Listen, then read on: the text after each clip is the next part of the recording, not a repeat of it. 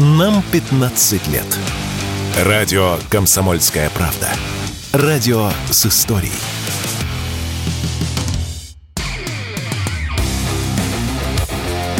КОЦ. Аналитика с именем. Авторская программа военкора Александра Котца. Это прямой эфир радио «Комсомольская правда». Здесь Игорь Измайлов. Александр Коц не в студии, а, как всегда, не зона специальной военной операции. Саша, приветствую. Как связь? Как дела? Да, привет. Связь нормальная. Действительно нахожусь в зоне специальной военной операции. Будем говорить сегодня о том, как идет наше продвижение на Авдеевском направлении, но в самом начале, безусловно, сначала, естественно, поговорим о послании президента, потому что все-таки знаковое, знаковое событие, и сегодня это было больше, чем послание э, Федеральному собранию, об этом говорит хотя бы состав гостей, потому что привычно, э, помимо привычных депутатов, сенаторов, э, губернаторов в зале также были герои специальной военной операции, офицеры, прапорщики, солдаты, сержанты, а, были волонтеры, общественники, коллеги мои, а, военкоры. И, по сути, сегодня была озвучена предвыборная программа Владимира Путина, с которой через две недели уже практически, у нас 15 по-моему, начинается а, голосование, через две недели он пойдет на выборы. И, собственно, для тех, кто следит за нашей трансляцией в группе «Радио Комсомольская правда» ВКонтакте, вопрос, что вы считаете самым важным из того, что сегодня Владимир Путин э, сказал э, на в своем послании Федеральному собранию.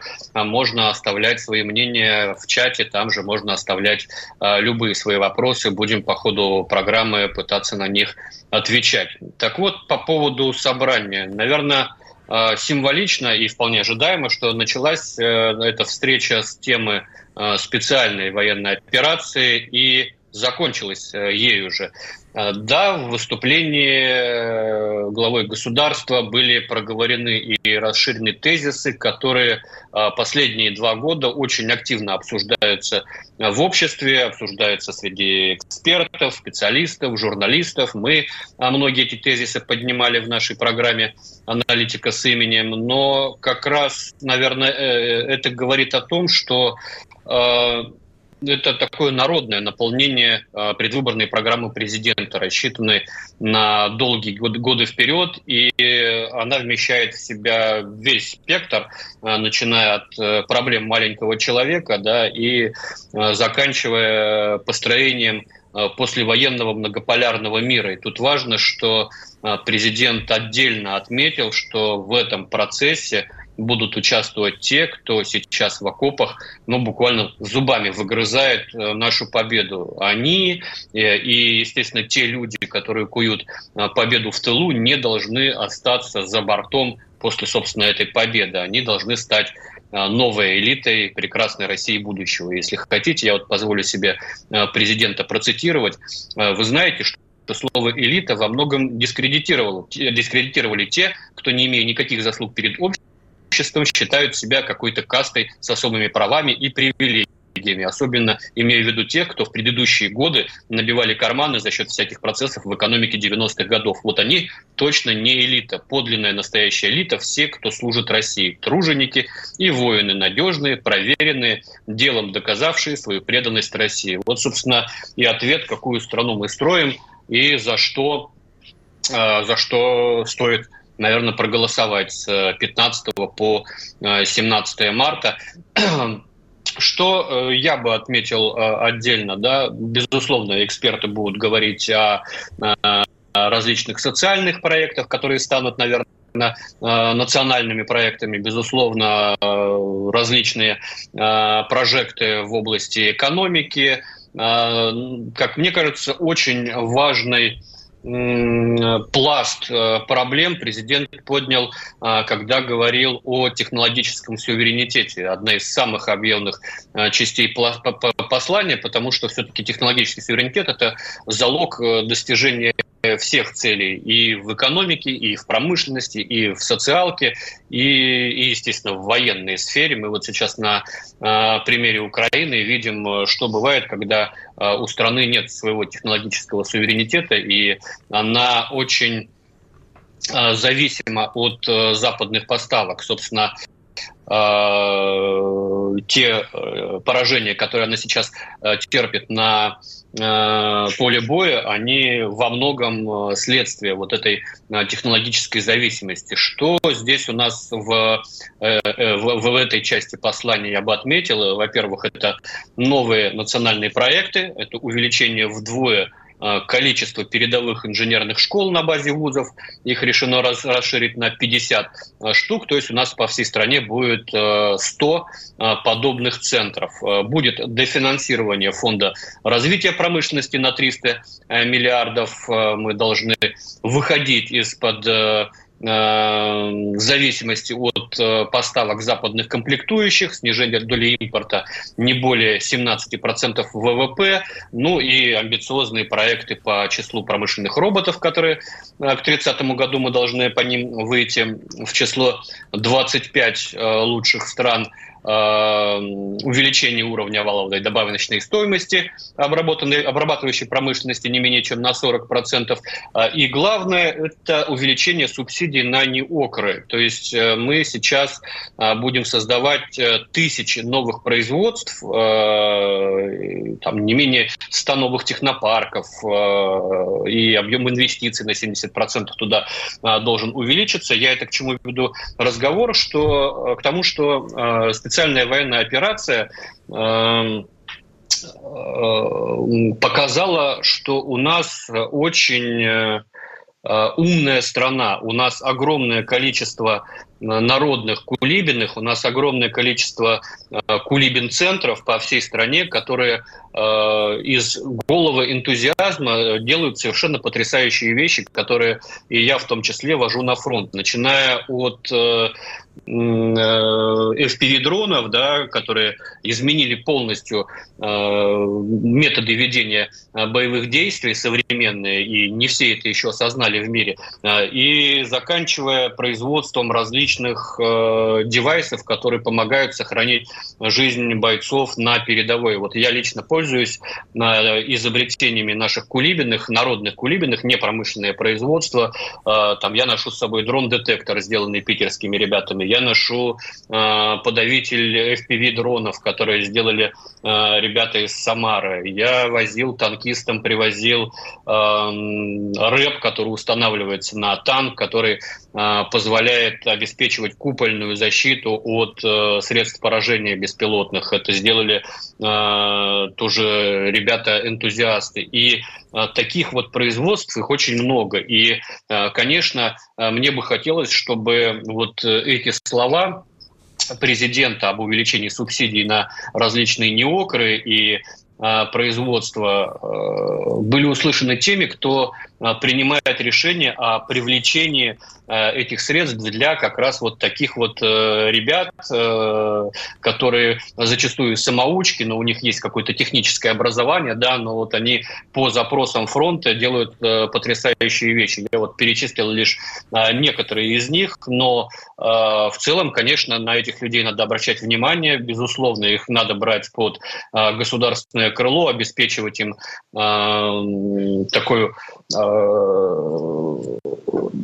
беспрепятственное попадание на рынок, обеспечивать э, промышленными базами и так далее, и так далее. Потому что э, то, что пока делается этими людьми, это все на, уровне любительском э, и небольшими партиями. Есть, конечно, те, кто э, выходит на промышленные масштабы, как там Судоплатов, да, дроны их э, печатает э, тех есть э, э, участие некоторых эм, региональных властей э, в разных проектах, как, например, в проекте дронов «Упырь».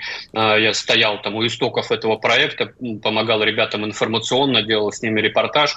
Сейчас это полноценные подразделения, которые оперируют этими дронами. И, вот, и, и, и школы у них есть, обучающие операторов и сборки этих дронов. И вот выпускник этой школы на минувшей неделе уничтожил Э, дроном «Камикадзе» первый американский танк «Абрамс». И, конечно, таких, э, такие люди должны быть замечены. И, как мне кажется, вот в этой части своего послания президент говорил э, и о них тоже. Поэтому э, такая э, речь длинная, да, два часа. Тут многие отмечают, что не, не каждый мировой лидер, э, особенно крупные державы, может э, вот так долго на трибуне выступать и не запинаться, произнося огромное количество цифр, да, сумасшедшие, конечно, цифры названы в части выделения на различные проекты, но будем смотреть. Но все-таки, на мой взгляд, главное прозвучало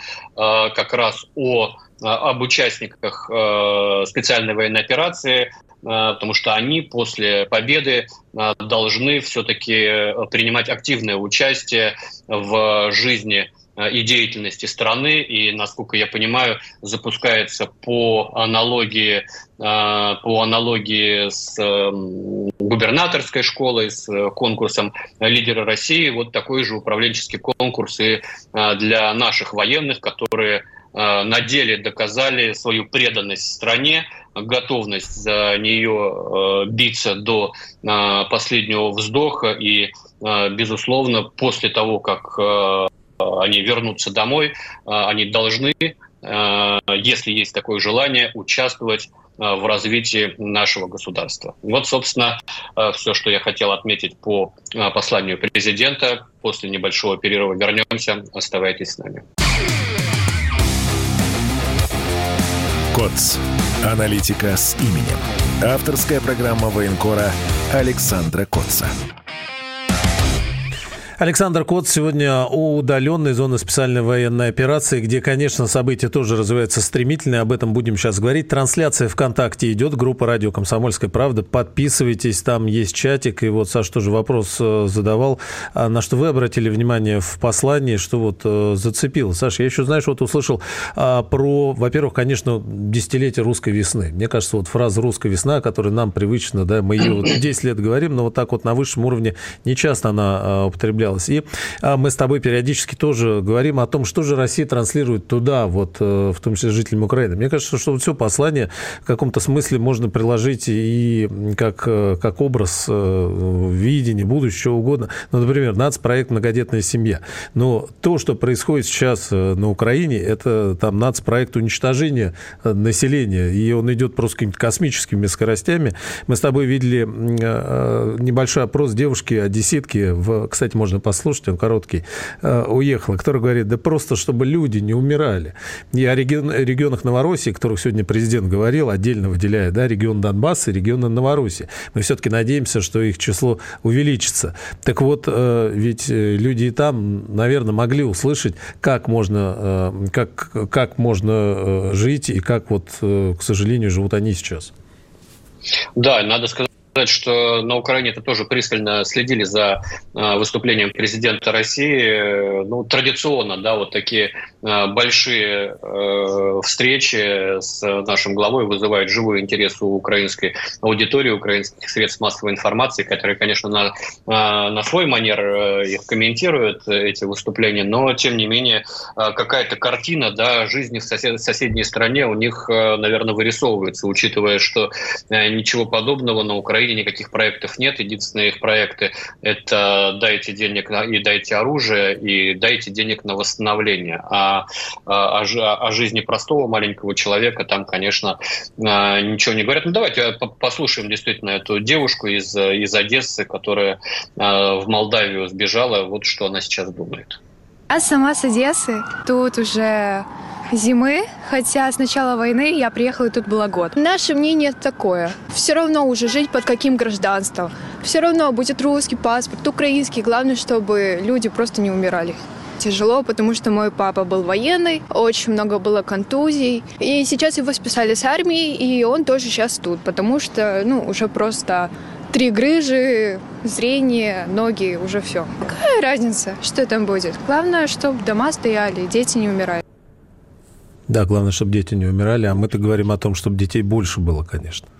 Да, ну, собственно, один из приоритетов, да, который президент назвал, это многодетные семьи. Тут э, в чате ВКонтакте такие очень тревожные сообщения приходят от э, супруги мобилизованного. Маргарита э, рассказывает о своем сыне. Маргарита, но ну, лучше, лучше сына, если вот у него такие проблемы есть, показать специалисту. А по поводу мобилизованных она спрашивает, ну, и это вопрос постоянный, да, почему мобилизованные мобилизованные до сих пор на фронте. Но мы еще поговорим отдельно об этом. У меня скоро выйдет большой материал, который я в последние дни готовил. Пока давайте перейдем на оперативку. Знаете, у меня в последние пару дней а, зацепили такие сигналы с той стороны а, от военных украинских инженеров, которые жалуются, что государство не подготовило линии а, обороны и а, ничего не сделал для того, чтобы предотвратить наше продвижение сейчас на,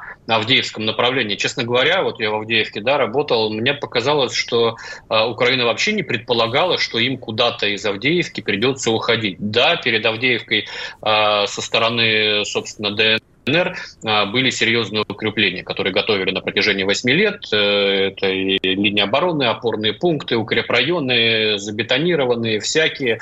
А, в самом городе, собственно, как и в Артемовске, а, никаких фортификаций не было. То есть они планировали там оборонять, оборону держать, э, пользуясь городской застройкой. И сегодня очень многие жители Авдеевки, которые, которых вывозят сейчас в Донецкую Народную Республику в пункты временного размещения рассказывают о том, что э, они действительно прикрывались мирными жителями, они устраивали огневые точки в жилых э, кварталах, они а, к ним подходили жители и говорили, вы можете отсюда отойти, потому что по вам будут наносить удары, а мы будем страдать. Они говорят, а мы если отсюда будем уходить, вообще здесь камни на камне не останется. И вот таких историй они рассказывают много, но то, что сейчас а, происходит, когда украинская армия отступает да, а, к западу от Авдеевки и отступает фактически в голое поле, а, и вот эти военные инженеры рассказывают, что был проект, но никто не смог заставить э, подрядчиков э, действительно работать. Никто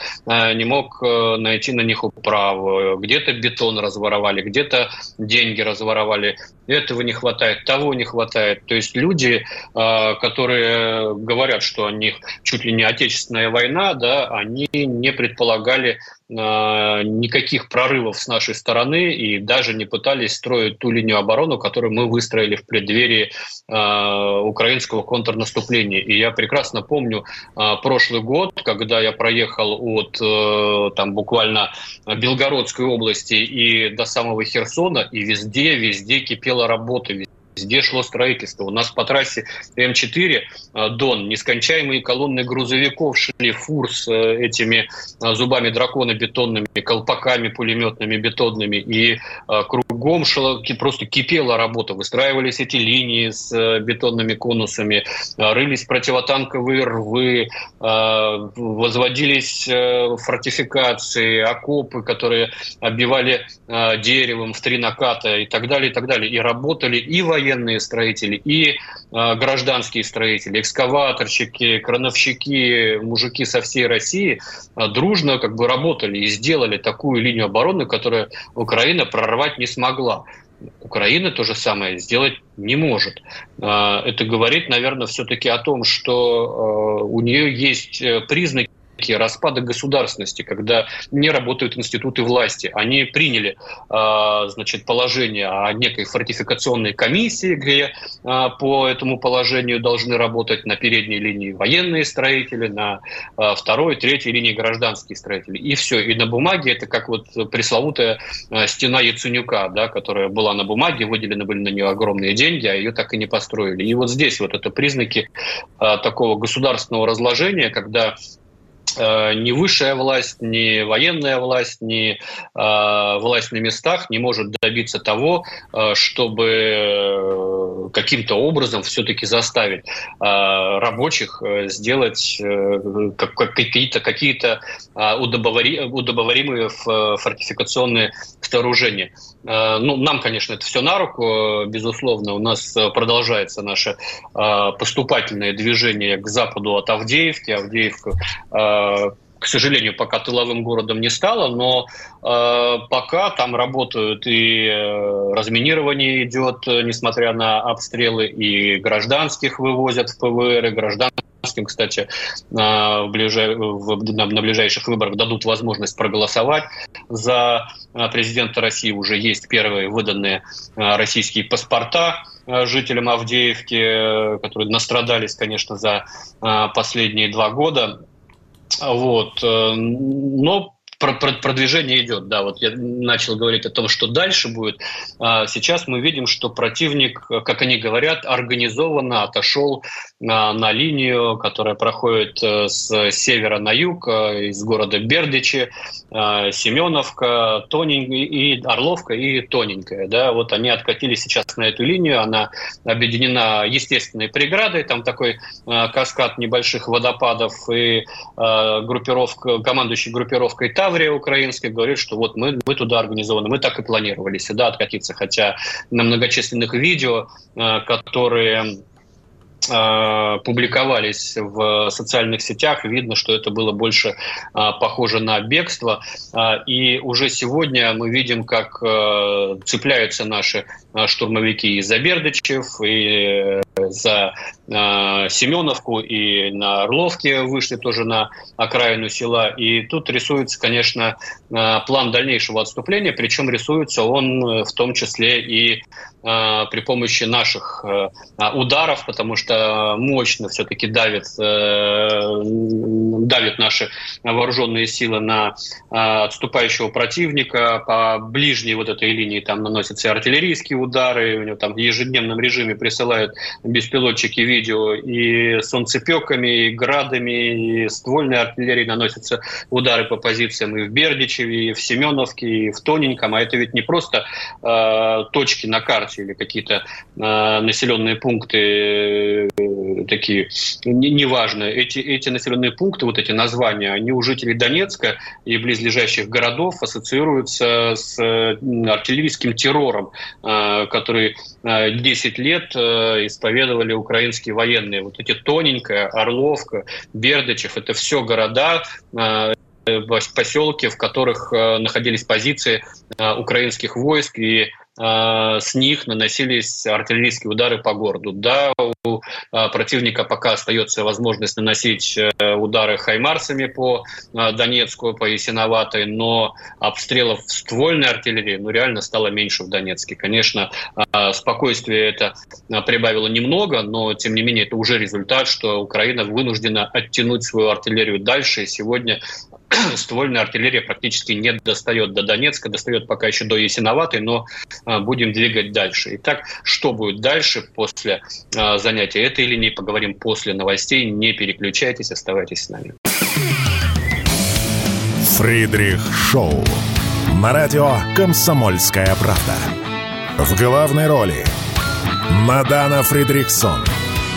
При участии агентов Кремля и других хороших людей. Автор сценария «Здравый смысл». Режиссер, увы, не Михалков. Слушайте с понедельника по среду в 6 часов вечера по московскому времени.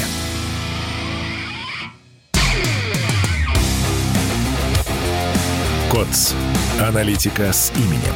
Авторская программа военкора Александра Котца. Прямой эфир радио «Комсомольская правда». Как всегда в этот день недели здесь Александр Кот с аналитикой и а, последними новостями зоны специальной военной операции. Трансляция ВКонтакте идет. Группа радио «Комсомольская правда». Подписывайтесь. Там чат. Ваши вопросы Александру. И в целом а, дискуссия по ходу пьесы. Ну и если чата нет под рукой, WhatsApp, Viber, Telegram, пожалуйста, плюс 7 967 200 ровно 9702. Туда тоже ваш вопрос обязательно обратимся. Да, Саш, куда дальше ну, да, движемся? Да, мы остановились. Быстренько пробежаться по вопросам, пока угу. не, не ушли далеко. Спрашивают, где читать прозу Адлера. Это я в Телеграм-канале публикую такие шикарные зарисовки, рассказики от э, офицера, добровольца, который пошел э, служить, воюет сейчас на, на запорожском направлении очень хороший у него русский язык э, литературный. Э, можно в Телеграме у меня по поиску Адлер найти. Книги пока нет, но будем надеяться, что на книгу у него рассказов э, наберется. Спрашивают много пленных, работают ли они на благо нашей великой Родине, рабочие руки нужны. Ну вот я не знаю, почему не работают. В 2014 году пленных в ДНР, например, заставляли разбирать завалы после артиллерийских обстрелов со стороны Украины. Ну, как минимум а, вот так а, использовали а, эту рабочую силу. Спрашивают, хватит ли сил у нашей армии окружить и уничтожить основные силы украинской армии на текущей линии разграничения, чтобы дальше идти с минимальными боями. Но вот здесь давайте от этого, наверное, оттолкнемся про а, продолжение. Да, вот что будет за линией Бердичев тоненькая. За линией Бердичев тоненькая в сторону запада, в сторону границ э, Донецкой Народной Республики есть еще а, две линии. Одна проходит от э, населенного пункта Очеретина до а, Нейталова или Уманская, да, а, это хребет, э, с которого все продвижение будет, будет видно. А, и на этом хребте сейчас идут э, активные земляные работы, пытаются там а, закапываться в режиме реального времени. Не было подготовлено почему-то на этом хребте позиции Украины, хотя они там напрашивались, если бы а, Украина предполагала отступление, но их там не было. Но и это, как мне кажется, такая линия временная. Все-таки а, основная заруба будет проходить к западу от Авдеевки по а, линии городов Покровск, ну, бывший Красноармейский, будущий Красноармейск, Селидово и Курахово. Вот, собственно, удар Э, российской авиации, которые проходили в среду, они э, показывают, что наша разведка четко понимает э, украинский замысел и пытается его сломить, потому что удары наносились как раз по Курахово и по Покровску. Два таких транспортных логистических узла, через которые сейчас Киев пытается бросать на бессмысленное вот сдерживание этих линий и живую силу, э, и технику, и, э, собственно, все правильно. Зачем ждать, пока они будут переброшены на фронт и будут мешать э, нашему продвижению? Лучше долбить их на дальних подступах, чем, собственно, наша авиация планирующими боеприпасами и занимается занимается. И это вот такая осмысленная работа, когда а, у нас а, не решаются а, проблемы по мере их поступления, а работа идет на упреждение, когда и а, переднюю линию, уж извините за просторечие, гасят, а там вот именно вот это а, слово применимо, и не дают серьезно вкопаться по хребту от Черетина до Уманского, и а, глубокий тыл Курахова, Селидова, а, Красноармейск тоже обрабатывается все, все идет как бы в одном комплексе. И а, это тоже, наверное, один из, а, одно из таких а, нововведений, что ли, которое раньше российская армия не демонстрировала, а сегодня а, достигла вот такого уровня взаимодействия авиации, артиллерии, разведки. И главное, что есть ресурсы, потому что а, такого количества а, авиабомб э, с планирующим Э, модулем, э, ну, я, я не припомню нигде. Э, там на, на Днепре я видел их применение по 6, ну, может быть, по 8 штук в день. А во время активные фазы Авдеевской операции по 200, 220, 250 авиабомб в день а, падало. И, собственно, вот, оно, а, вот она реализация превосходства в воздухе.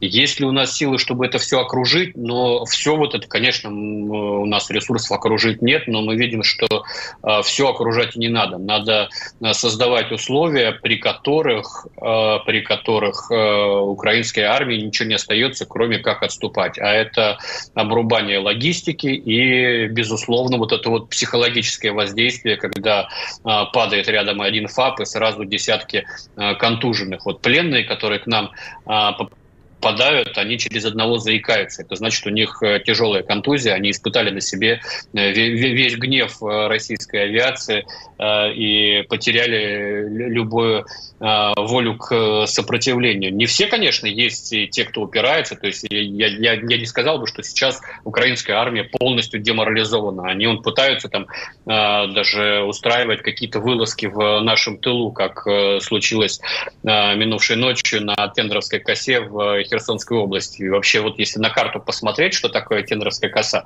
э, я, я не очень понимаю, зачем туда высаживаться. Ну, кроме как, вот смотрите, мы подняли флаг. А, вот, это узенькая такая полосочка в море, а, а до, до материка там и, еще надо а, преодолеть э, немножко по морю расстояние. И, и вот эти спецназовцы, да, 73-й центр сил специальных операций, морских туда высадились, и в итоге потеряли 4 лодки, потеряли 25 человек убитыми, один пленный остался, а накрошили их 6, 6 человек, 6 наших бойцов. Причем я предполагаю, что мобилизованные, которые просто за последние полтора года приобрели такой колоссальный опыт, что лучшей пехоты в мире, вот пехоты с таким опытом, безусловно, наверное, и нет. Э, вот. И, собственно, э, Пытаются они контратаковать и под Красногоровкой, пытаются контратаковать на Маринском направлении. То есть нет такого, что они везде пятятся, поднимают белый флаг и, э, и сдаются. Но все-таки инициатива чувствуется у них потеряна. И нехватка боеприпасов, она тоже чувствуется. По-прежнему они работают артиллерией, но уже не так активно, как раньше по-прежнему они а, работают FPV-дронами. А, это, наверное, главная сейчас угроза, которая исходит от а, противника, но постепенно пятится, пятится, пятится. А есть же еще другие точки напряжения, на которые надо отвлекать резервы и Запорожье, где на работе, да, вот э, сегодня я публиковал в телеграм-канале шикарные кадры, как э, под прикрытием э, бронемашин пехоты заходят наши штурмовики, забирают опорные пункты противника в этом населенном пункте которые мы оставили в прошлом году. А, есть э, продвижение на Артемовском направлении. Да, сегодня было объявлено о том, что освободили э, село Красное. Это уже километр до Часов Яра, а Часов Яр – это, опять же, важнейший для Украины э, на Донбассе транспортный узел, от него дороги идут и на Константиновку, и а, на Краматорск. И, ну, я не знаю, как там дальше будет а, наше продвижение а, планироваться. Ну, Понятно, что по, по логике вещей надо идти на Константиновку и постепенно нарезать э, вот э, этот пирог, эту линию, главную линию обороны к северу от Авдеевки. Это Краматорск, Дружковка, Э, Константиновка, Дружковка, Краматорск и Славянск. Э, символ, собственно, русской весны, да, как сегодня сказал э, президент. Я думал, он имел в виду не только Крым, но и восстание в Новороссии.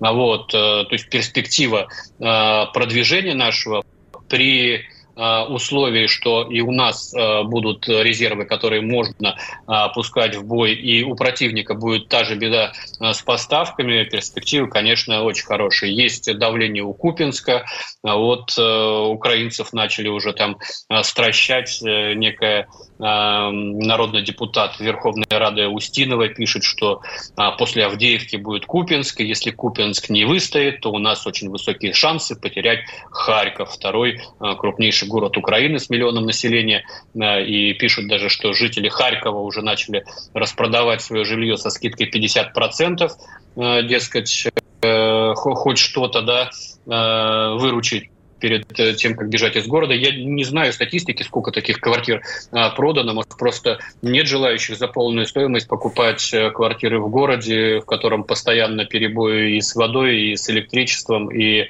а, там располагаются э, украинские части, по которым может прилететь. Ну, такое себе покупать недвижимость при фронтовом городе. А, честно говоря, я не вижу пока больших перспектив по взятию Харькова. Купинск – это не, не, не лагерь подскока до Харькова. У нас был уже Купинск, у нас был Изюм, а, у нас были оба берега а, реки Оскол. Э, к Харькову, к сожалению, мы тогда... У нас был Волчанск, э, к Харькову мы, к сожалению, тогда не приблизились, но, безусловно, если э, Украина будет продолжать испытывать э, проблемы и голод э, технический, э, то какие-то перспективы и там будут открыты. Но, как мне кажется, сейчас э, основное внимание российского командования сконцентрировано на Донбассе, на том, чтобы э, освободить э, Донецкую Народную Республику полностью от присутствия украинских оккупационных войск. Эта история не быстрая.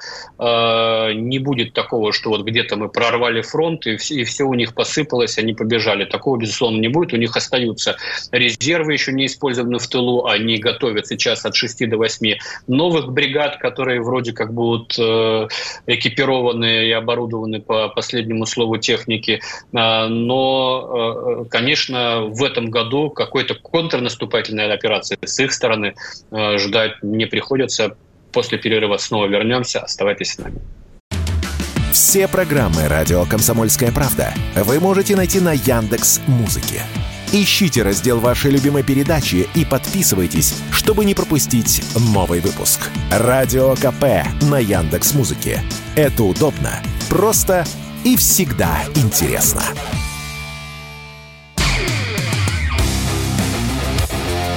КОЦ. Аналитика с именем. Авторская программа военкора Александра Котца.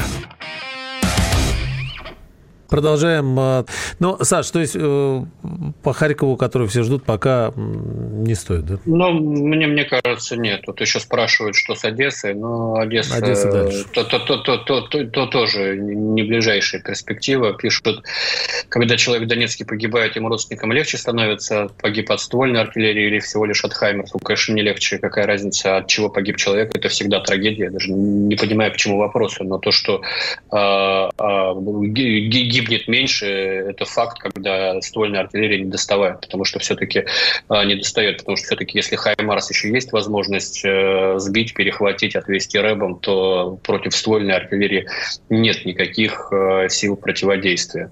Кстати, а, по, еще... по поводу, да. Саш, вот да, просто вдогонку э, по той теме, которой ты коснулся, новые бригады, да, формируются хорошо экипированные и так далее. Вот интересно, что на днях Зеленский говорил о потерях официальных, он там сказал 31 тысяча. Ну, мол, неизвестно, куда делись пропавшие без вести, и они вроде как туда не входят. Сергей Шойгу э, тоже сказал, потери украинские по нашим данным какие, э, больше, чем в 10 раз больше Зеленских, да. И да, есть... 444, по-моему, тысячи он сказал. Но да. я думаю, это вместе с ранеными. А, ну, интересно. А тем не менее, вот, э, вот эти новые э, формируемые, или кто там в ожидании стоит, на них как это все действует э, с моральной точки зрения? Даже, ну, они видят, вот укрепрайон Авдеевка, да, из которого они и в голову не приходило, что могут уйти, ушли. А... Не, ну, как, как, как, конечно, там не, не в восторге люди от... Не, не случайно ежедневно из Украины новости приходят, как молодые люди пытаются сбежать из страны, пересекать ледяную речку, кто-то вплавь, кто-то на плотах, конечно, ни, никакого э, энтузиазма э, эти инициативы мобилизационные не, э, не вызывают. А по поводу потерь, да, но э, странная цифра, я не понимаю, из чего она у Зеленского состоит. Вообще сетевые эксперты, помнится, считали некрологи в украинских соцсетях и региональных СМИ, насчитали что-то там под 400 тысяч фамилий э, некрологов, э, не повторяющихся, да, вот, поэтому что-то у Зеленского с математикой было нехорошо, ну и, кстати, люди-то на Украине не, не шибко верят э, в то, что говорит Зеленский, если э, у нас готов э, синхрон, что думают сами украинцы по этому поводу, давайте послушаем. Как-то очень странно, что вот так неожиданно и такая цифра. Хотя по, если говорить и, и слушать э, військовых, то эта цифра намного больше. Ну, это в Киеве опрос был, кто-то умудряется на русском языке, хотя в большей степени на мой. Мы вот нашли фрагмент на русском языке коротенький, и люди очень аккуратно, конечно, видно, что опасаются, говорят, но тем не менее, конечно. А я вот почему спросил, да, вот все-таки одно дело там, когда что-то начиналось, э, да, там контрнаступ, ура, ура, а сейчас-то с вот ну, как-то вот, вот эти новые бригады, хорошо экипированные, э, приблизительно им же тоже, наверное, так внутри глубоко понятно, что их ждет, и, да, особо идти на убой. Понимаешь, это если человек со стороны все на, на, на это взглянул и, и ужаснулся. А когда ты во всем этом варишься постоянно, у тебя уже вырабатывается какая-то привычка и к новостям, и к цифрам, и ты это не воспринимаешь как что-то относящееся лично к тебе. Это Э, такой психологический эффект, когда у тебя все это идет фоном, и ты пока сам с этим не столкнешься, конечно, в это не поверишь. Но в целом, э, я думаю, настроение это э, у військовых украинских не очень. И в первую, в первую очередь, когда, когда из-за того, что они слышат вот это вранье. Потому что был еще опрос в Одессе, где опрашивали именно людей в форме военных, что они думают по поводу этих цифр. И там, конечно, люди с трудом подбирали э, цензурные слова. Вот, то есть, кто говорил на мове, на русском проскакивали как раз нецензурные слова. Вот, но и, но это, это не значит, что как бы, случится бунт в украинской армии, и они восстанут против банковой. Ничего подобного не произойдет. Армия – это дисциплина, построенная на подчинении старшему командиру в скобках начальнику. Поэтому они и дальше будут выполнять приказы, какими бы суицидальными они ни были.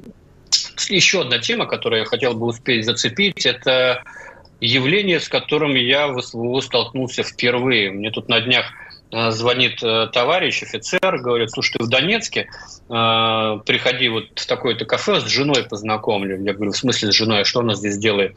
Приехал, говорит, в гости.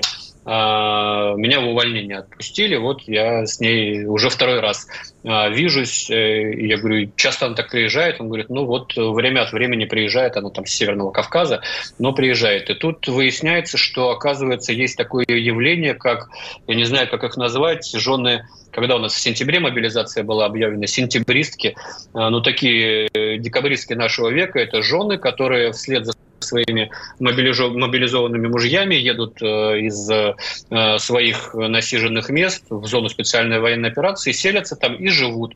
А иногда их э, супругов отпускают в увольнение, и они видятся. Вот я встретился с несколькими такими семьями, которые приехали из Сибири, кто-то из Новокузнецка, кто-то из Омска, кто-то из Красноярской области, кто-то из Кемерово. То есть это жены, которые решили, что они хотят быть ближе к своим вторым половинкам и приехали в зону СВО, в Донецкую Народную Республику, в один, в один из городков, тыловой городок, но, тем не менее, там ПВО периодически работает, его слышно, и, и сняли жилье, и, и, собственно, живут вот новой, новой такой жизнью. Там кто-то устраивается на работу уже, дети вместе с детьми приезжают, дети уже кто-то в детский сад ходят, кто-то ходит в школу. То есть это такой особ... осознанный выбор. И вот с ними беседуешь, э, ну, кто-то считает этот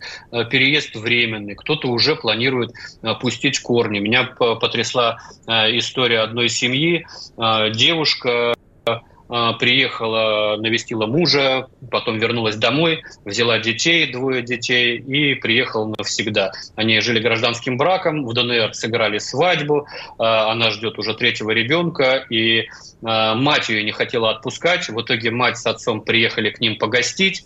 Матери понравилось, мать купила в этом городке дом, а отец этой девушки, значит, э, обивал пороги военкоматов, подписал контракт и сейчас воюет под угледаром. Представляете, да, э, какая семейная история.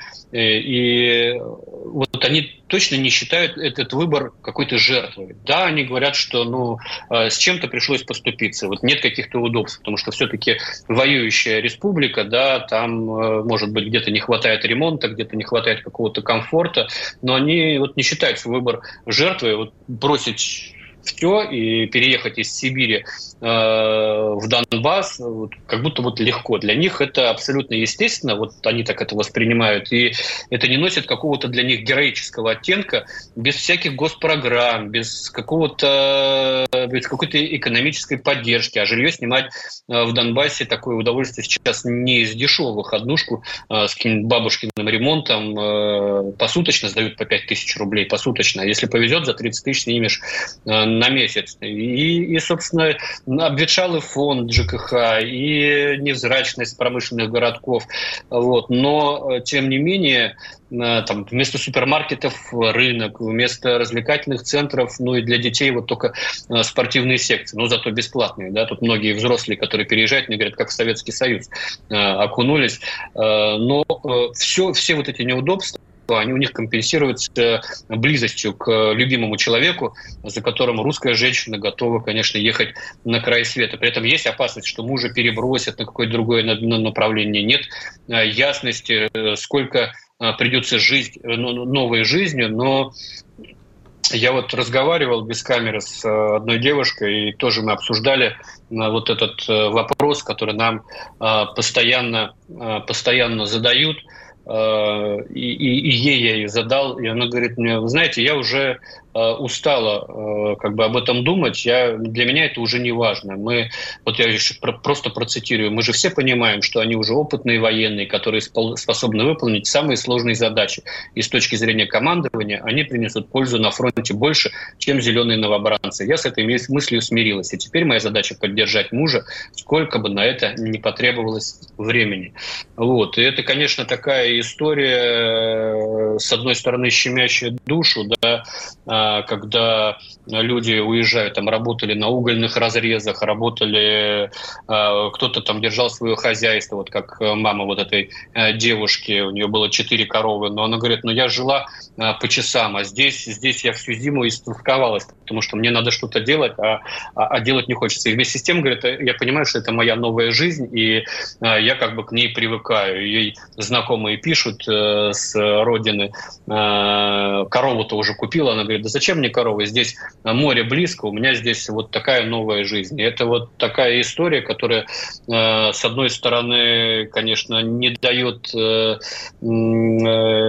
каких-то положительных эмоций всем семьям мобилизованных, да, которые ждут своих защитников домой, которые не выбирали эту жизнь, но вот с ней столкнулись. А с другой стороны, есть и вот такие примеры, которые, ну, может быть, когда-то Э, назовут историческими, они будут э, предметом э, литературных исследований. Спасибо, друзья. Увидимся история. через неделю. Оставайтесь с радио «Комсомольская правда».